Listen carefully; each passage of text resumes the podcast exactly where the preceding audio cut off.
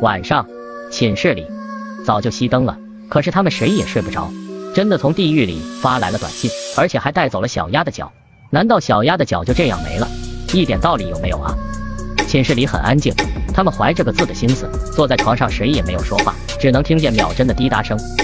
富贵叹了口气说道：“哀但愿小鸭的事情是一个巧合。”听了这话，小鱼不禁打了一个哆嗦。是呀，但愿小鸭的事只是个巧合。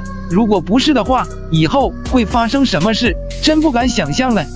第二天，富贵和阿梦去上课了，而小鱼今天没有课，便待在了宿舍里。小鱼什么都不敢做，就呆呆地坐在床上，生怕自己的手受伤。终于等到了中午吃饭的时候，小鱼跳下床去食堂吃饭。他们宿舍不一起上课的时候，每天都会在食堂汇合。可是小鱼等了很久，直到食堂的人走光了，富贵和阿梦也没有来。难道是那条短信？想到这里，小鱼连忙往寝室跑去。小鱼刚跑到宿舍楼下，就看到地上有一个花盆，花盆下面还有一滩血迹。难道小鱼不敢多想，拔腿就向校医院跑去？小鱼的预感果然变成了现实，他在医院的走廊里看到了富贵。阿梦呢？这是怎么回事？富贵低下了头，没有一丝神采地说：“吃饭的时候，本来是想去宿舍喊你的，我走在前头，阿梦走在后头。”突然，我听见阿梦喊了一声“小心”，我便被他推倒在地上。一个花盆掉下来，正砸在他的手上。医生说他的手可能保不住了，血液不知为什么流不到那里，好像他的手不是身体的一部分一样。说完之后，富贵猛地抬起头，你知道吗？阿梦的手和小鸭的脚一样。说完之后，把小鸭的手机递给了小鱼。小鱼接过来一看，顿时呆在那里。手机上写着“手”，我收到了。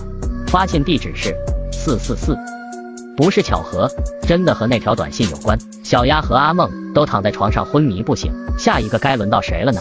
两百一十三室和他们的寝室是同样的号码，寝室里只剩下小鱼和富贵了，他们谁也没有说话，连灯都没开，只是默默的坐在各自的床上。最终还是富贵打破了沉默。小鱼，是不是收不到短信就不会再发生什么事？这个我还真没有想过。只要关机，我们就收不到短信了。不错，是个方法。可是开机后还是会收到短信的。再说，如果那个发短信的人或者是鬼，每天都发短信，直到我们收到为止，怎么办？那就再也不要开机，再也不用这个号码。我真的不希望再发生什么事了。富贵说完，便按下了关机键，随即扔到了阿梦的床上。转眼间到了午夜十二点，寂静的宿舍突然响起了一个声音。富贵和小鱼一直坐在床上不敢睡觉，在听到这个声音之后，富贵慌了。我已经关机了，怎么还能收到信息？